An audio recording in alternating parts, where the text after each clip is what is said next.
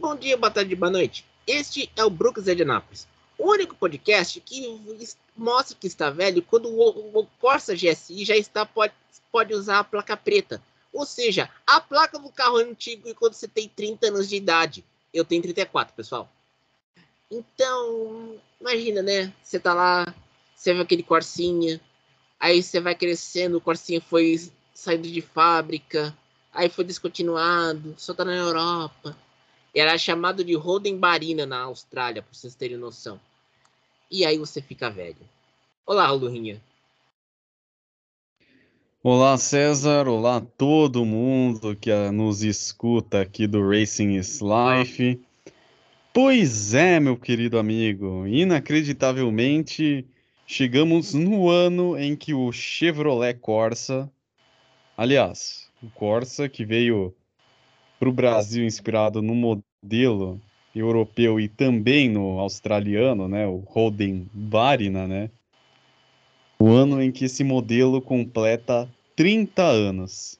Não apenas ele, mas também o Fiat Tipo, os Volkswagen Logos e, Pointer. Pointer, o Vectra da primeira geração, até o famigerado Gol 1000 está apto a receber placa preta.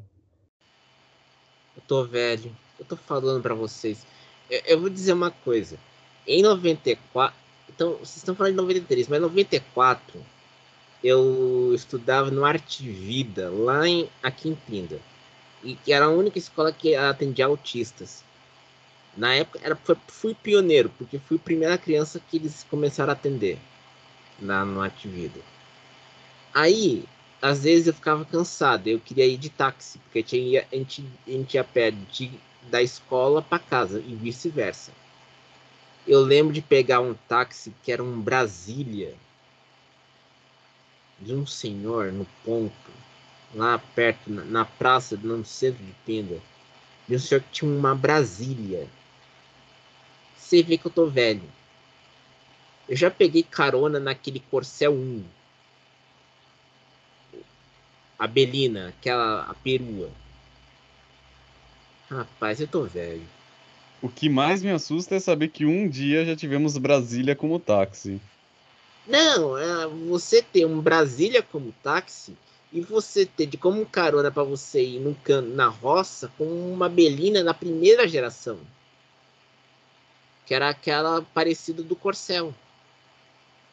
Eu, eu tinha. Eu era pequeno na época, eu lembro até hoje que eram amigos da minha mãe. Coisa de filho de mãe solteira e filho único até. Mas não comentaram. Mas a gente acompanhou as 24 horas de Daytona. Lurinha, por favor. Pois é, meu caro César, a gente viu a vitória antológica de Hélio Castro Neves, que com o título se torna o primeiro piloto a ganhar três vezes consecutivas às 24 horas de Daytona. Uhum. E também faz com que o Brasil se torne o segundo país, além dos Estados Unidos, a conquistar esse feito. E sem contar que a Maya Shank ganha pelo segundo ano consecutivo. Ele ganhou a primeira com a Penske na época. Muito bem lembrado. A primeira... E olha que é o mesmo modelo, é a mesma montadora, a Acura, que é a marca de esportivos da Honda. Ou seja, tá com pouco moral, tá com pouca moral os japoneses, né? É, você vê, a Chip Ganassi tava com os Cadillacs da Chevrolet. E os Cadillacs não conseguiram andar no ritmo esperado. Sem contar também que na classe GTP se tinha também a Porsche, com aquele LMDH. E o LMDH da Porsche está treinando, porque o foco da Porsche não é a Daytona, é alemã com aquele carro. Sim, inclusive é, a gente vê né, que a Honda né, tá tendo essa percepção global Falo isso porque é, ela tá no mercado americano com a Acura. Então eu considero essa vitória mais japonesa do que norte-americana, porque a Acura é a divisão da Honda nos Estados Unidos, enquanto que a Cadillac é do grupo Chevrolet. Ou seja, ah, e detalhe, detalhe importante, essa é a terceira vez consecutiva que a Acura ganha as 24 horas de Daytona. Então, como teve essa vitória, essa, essa, esse tricampeonato da Honda, tá na hora dos americanos abrirem um pouco o olho. Aliás, tem coisa mais decepcionante no jornalismo do que cobrir a anúncio da pintura de carro de Fórmula 1? Eu acho isso injusto. E eu vou te falar por quê, César. Fala. Ver a saída, né, ver a estreia, né, dos layouts, é legal para a gente ver como cada equipe vai ter um modelo para a próxima temporada. No entanto, falo que é injusto, porque assim, é só com a Fórmula 1 que dá essa repercussão, as outras categorias não, dê, não dão tanto enfoque. Não, você sabe que eu vou contar uma história para você, Lurinha. Eu criei uma conta no WordPress para blogs que eu crio sobre esporte a motor.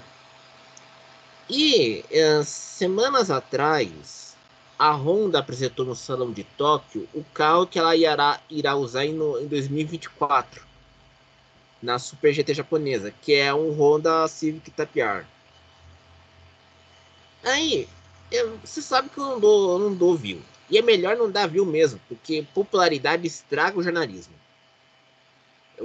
com essa entrevista da Maria. justo, justo. Porque a Maria Ressa, para quem não conhece, a Maria Ressa é uma jornalista filipina que combateu o Rodrigo Duterte na, nas Filipinas durante seis anos e agora tem que aguentar o Fernando Bong Bong Marcos, que era o filho do grandíssimo filho da P do Ferdinand Marcos. Meu Deus, tá com muita raiva nesse coração, hein? Não, é ditador, você tem que ficar com raiva mesmo. Pode abrir o microfone, Lurinha. Você fechou. É, eu precisei me calar pra ouvir o teu desabafo. Então, voltando. A Maria Ressa, que é uma jornalista, e ela sofreu processo investigação sobre pagamento de imposto, tudo. Jornalismo não é para influenciador digital, como bem citou o editorial da Quatro Rodas em novembro. Jornalismo é não ter popularidade, é você fazer o seu trabalho porque você vai brigar com o poder. Não tem outra saída. Você não vai ser amigo desse ou daquele. Você vai ter que brigar. Então, às vezes eu e eu fico assim perguntando, por que que todo mundo dá de, vamos dizer assim, dá amplo destaque para uma apresentação de uma pintura de um carro de Fórmula 1 que a gente não tem nem entrevista coletiva, Lurinha. Você tem noção disso?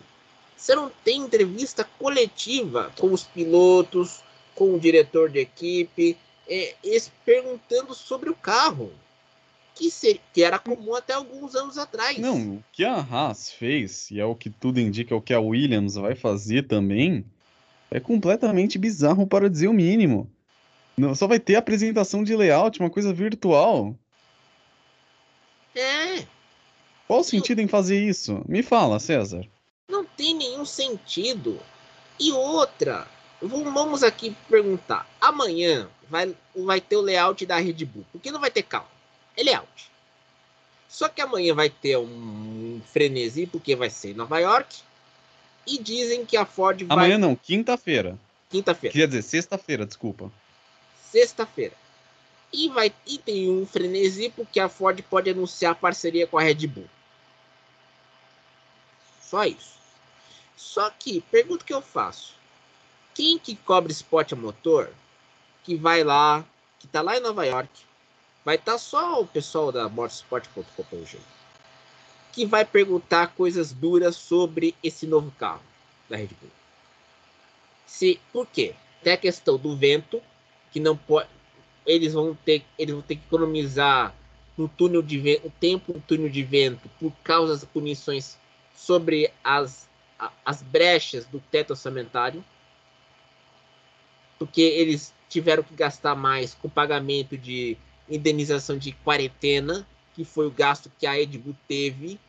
Não foi o gasto no carro, foi gasto com pessoal, tá claro isso, lá no relatório da FIA. Aliás, se vocês lessem o relatório da FIA sobre o caso, vocês entenderiam qual é o tamanho do gasto, porque quem leu, e eu li alguns trechos, estava claro, o problema não era o desenvolvimento do carro, era a questão do pagamento do pessoal, porque a Red Bull tava, agora está com status de montadora nos quadros da FIA. Pode informar qual vai ser o gasto exatamente? Foi 484 mil libras. Quanto dá em real? Quase 5 quase 5 milhões. Porque o, a, a, Libra é muito o gasto todo que excedeu foi 1 milhão e 800, milhões, 800 mil libras. Como a Libra sempre foi 1 para 5 por real, vai ser mais caro que se imagina. E a Libra vale mais que o dólar e o euro. Porque tem que explicar, a Red Bull não fica na Áustria e nem nos Estados Unidos, fica na Inglaterra. Em Milton Keynes, no condado de Oxford. Agora imagina, César, se a Fórmula 1, que está nessa mania do hibridismo, Sim. resolve voltar a investir no petróleo e faz investimentos no dinar haitiano. Ah, sem contar aquele gasolina sintética da Porsche que tanto amam. Insano para dizer o mínimo, César. É o que melhor define. Insano. Não tem sanidade mental nenhuma no mundo que cubra isso. Não, e outra, você, você tá ouvindo a gente, mas quem que vai lá na Red Bull perguntar quanto que o negócio da perda do tempo de vento vai alterar no desenvolvimento do carro ao longo da temporada?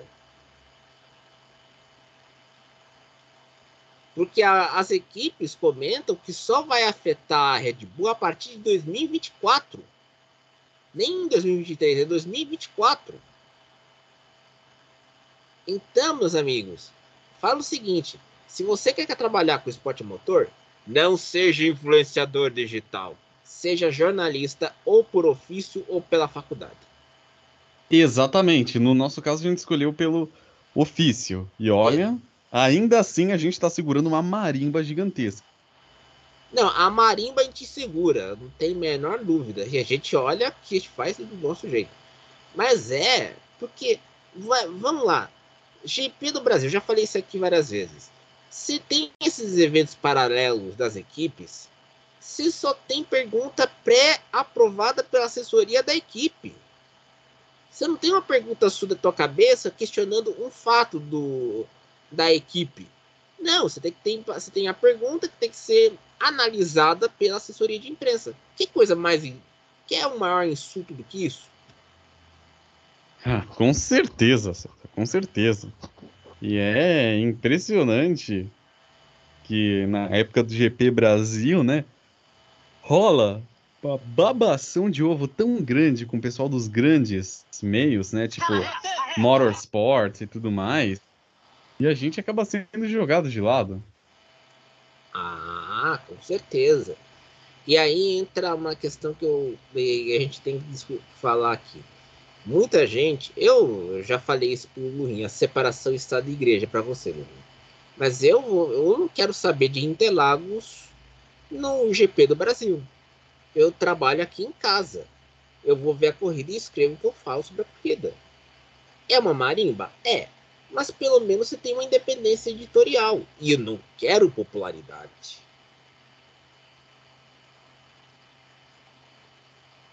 E aí é um negócio que vale muito a pena. Você fazer o seu trampo por conta própria. Uhum. Claro, ganhar uma grana em cima disso, ah, César, é maravilhoso. É sempre bom, mas. É, que... Todo começo é difícil e a gente tem que matar um leão por dia. Uhum. Aliás. Sabe... Pode falar, Luvinho. Diga. Não, pode falar. Você sabe que tem uma frase do Oscar Wilde dizendo assim: se você quer viver de escrita, tenha um segundo emprego. Perfeito. E o outro ponto que eu ia citar aqui. Olha, olha onde a gente come... quando a gente começou, lá em 2021. Sim. E olha onde a gente tá hoje, a repercussão que nós dois, fazendo esse podcast, a gente tá tendo. Uhum. Vídeo que do Dakar. Uhum. E o Dakar, pouca gente queria cobrir. E nós fizemos isso pelo segundo ano consecutivo. E olha, sem nenhuma falsa modéstia. Esse ano a cobertura nossa foi melhor e tivemos um maior alcance. Certo? É, e a gente tem que dizer também outra coisa que tem que ser dita aqui. Muita gente é, vê. Você vai, você tá no, você tá no Twitter, Lu, eu também tô. Muita gente vê aqueles perfis falando, comentando sobre Fórmula 1, Fórmula 2, Fórmula 3, até Fórmula E. Mas eu acho que às vezes é, falta uma certa formação, não diria acadêmica, mas intelectual. Você sente isso? Porque hum, vai lá, você comenta sobre a, a potência dos quilowatts de um carro da Fórmula E. Mas alguém lá entende de carro elétrico? Tipo, motor assíncrono, motor síncrono, ou o motor não tem freio, tem câmbio. Você não tem essas partes técnicas. Ô César, eu vou falar real. O problema. Deixa eu contar uma coisa para você. Fala. Eu não gosto da pessoa. Não gosto, mas nisso eu concordo com ela, que é o Flávio Gomes. Ele falou uma coisa que, mesmo não gostando dele, eu concordo que as redes sociais fizeram com que todo mundo se tornasse especialista em alguma coisa. Uhum. Ou seja, você não entende nada sobre física quântica, mas aí você vai dar um pitaco naquilo, aí todo mundo vai te endeusar. Uhum. Mais ou menos como o Felipe Neto faz. Ah, com certeza. E... E, e outra também, Diga. né? E outra, Lurinha o pessoal não lê também. Tem mais essa ainda. E eu vou te contar uma coisa. É uma das categorias que eu cubro pela High Speed, né, o Turismo 1.4 BR, que na minha opinião é um ao lado da Stock, é o melhor campeonato de automobilismo que tem no Brasil, que é composto, né, por modelos tipo Onix, Celta, Gol, Argo. É, eu vou fazer um programa na High Speed, né, comentando sobre a categoria, né, para tirar as dúvidas da audiência, né.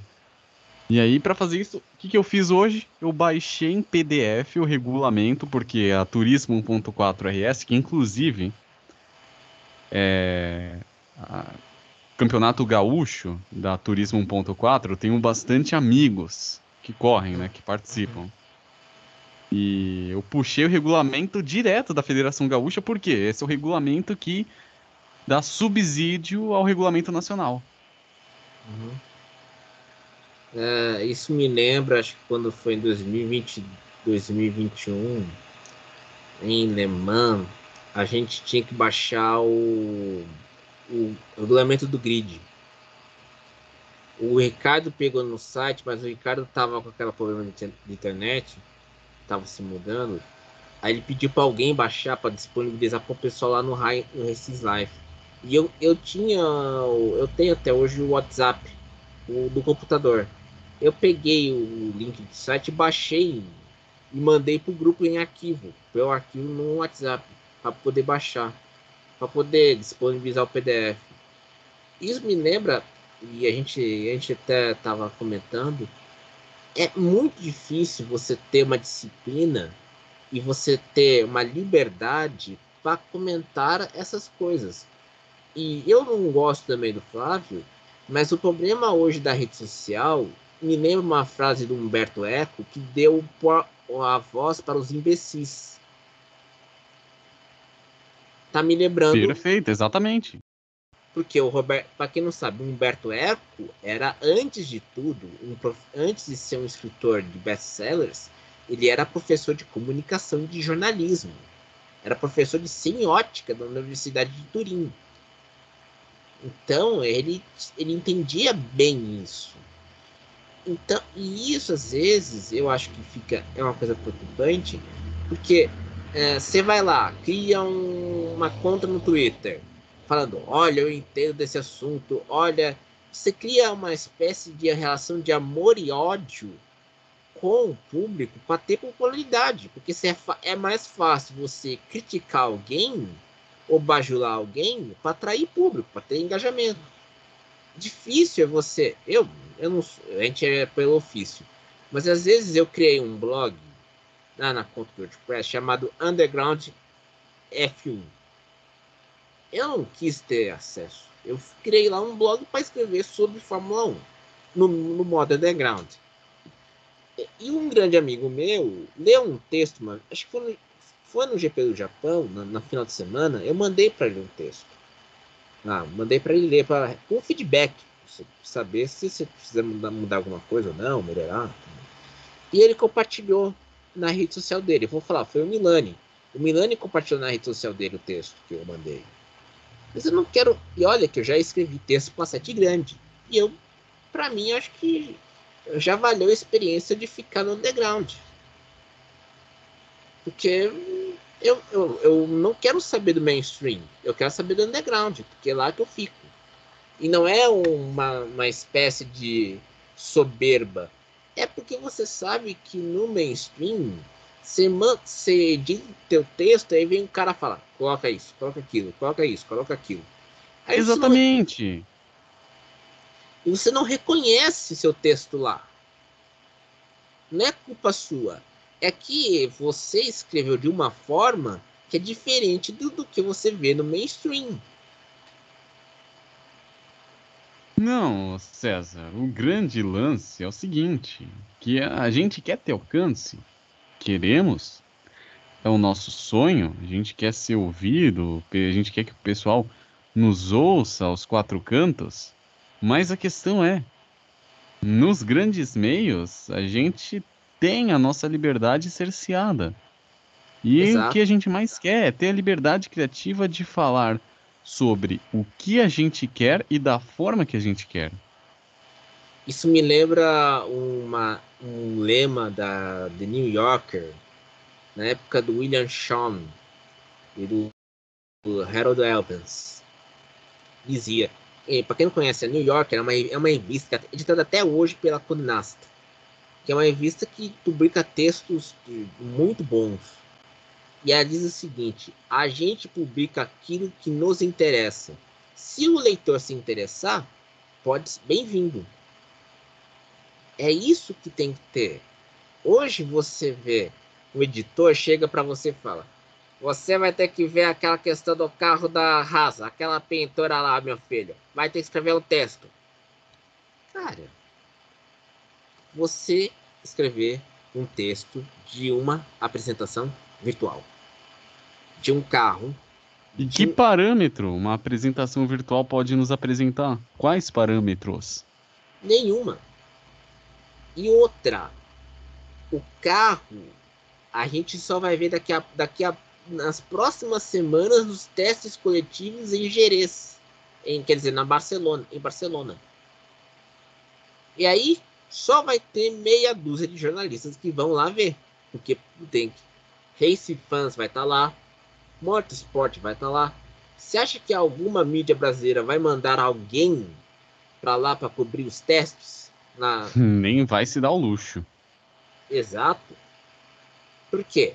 Você, você perceber, vocês percebem que é complicado hoje. O jornalismo, você não é mais aquela coisa de dar lucro.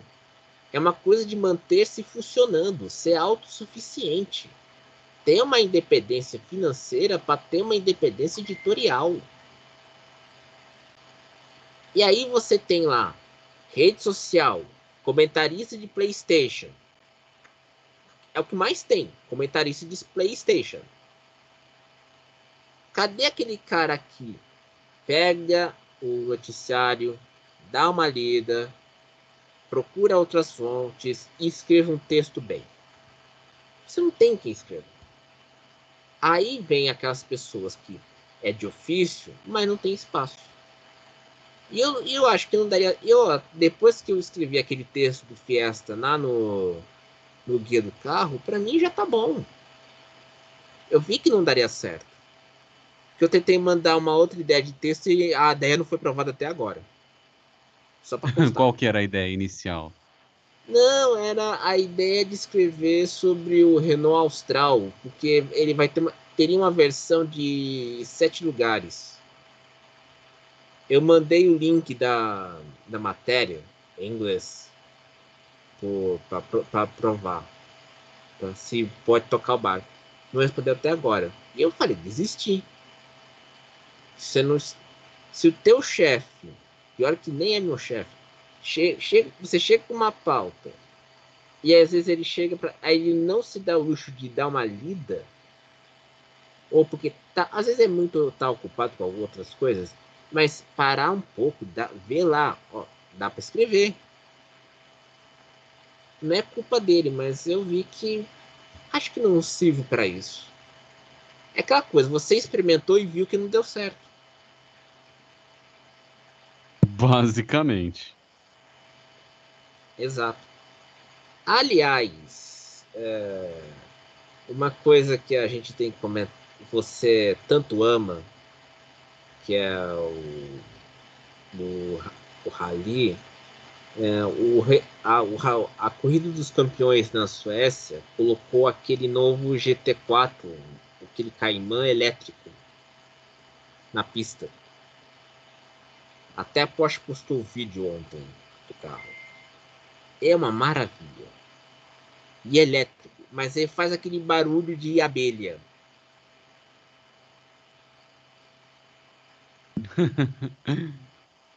Olha, o futuro é elétrico e a Porsche tá no meio, só digo isso. É, o futuro é elétrico, minha gente, mas. Aquele barulho de abelha, meu amigo, não dá. Logo numa montadora que você tem aqueles motores boxer pequenos. Você, você extrai um motor pode ter uma velocidade insana, tipo no GT3 RS. Aí coloca. Eu, ainda, ainda tem a dúvida se vai ter o Porsche 911 híbrido. Tem mais essa ainda. O carro híbrido da Porsche, o 911. Porque, para quem não sabe, a Porsche lançou anos atrás o Taycan, que é totalmente elétrico e o carro vende. O carrinho vende pra caramba. Já passou. Vocês têm noção?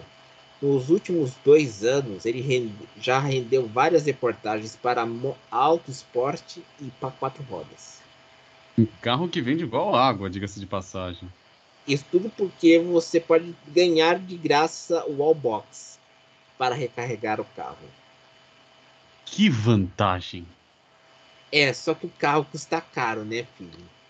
Você vai, você vai comprar um elétrico, você tem lá o wallbox para você carregar em casa, imagina a tua conta no final do mês. A tua conta. Aí é de chorar, meus amigos. Aí você tem que instalar aquela coisa de painel so solar para ter energia para pagar a conta do carro. Aliás, outro carro que é, não foi comentado, mas já, tá, já foi lançado no Brasil, só, é, só que é, só, é, só é usado para assinatura, é o Hyundai Ioniq. O, o híbrido, não o elétrico. É, carro que esse que a gente não vai ver tão cedo. A gente nunca vai ver, só você quer dizer a verdade, né? Eu nunca vou ver esse carro aqui em Pira. Só, você vai ter sorte que você vai estar, tá, tá em São Paulo. Mas eu nunca vou ver esse carro aqui em Pira. É, foi bem pessimista. Não sei se eu rio ou se eu choro da tua afirmação. Mas esse é o Unique velho. O Unique novo, aquele 5.6, é mais bonito. O duro que a Hyundai agora que acertou com a Caoa para trazer esses carros importados. Trazer o Ioniq 6 e o 5 seria uma boa. Ah. Esses carros elétricos também. E outra, a, o cronograma de lançamentos continua na semana que vem aí até na próxima daqui a duas semanas e até os testes no Bahrein. Não sei se vai ser no Bahrein ou na Espanha. Mas Aí você se pergunta: será que vai ter alguém que vai fazer aquela pergunta pinga-fogo lá no Bahrein ou nas apresentações dos carros virtualmente falando? Resposta: não. Qual que é a pergunta pinga-fogo, César? Se, vamos lá. Vamos por equipes. Uh, Alpine. Alp... Será que o carro novo vai sobreviver à briga entre Gasly e Ocon? Aston Martin. Será que o Alonso vai pedir ordem de equipe com o Lance Stroll? Ferrari. Será que o, o, Dominic, o seu Frederic Vasseur vai mandar ordem de equipe entre o Leclerc e o Sainz? Mercedes. Será que agora com o Mick Schumacher a, vai estar tá esquentando assento para uma provável aposentadoria do Hamilton, se o Hamilton quiser?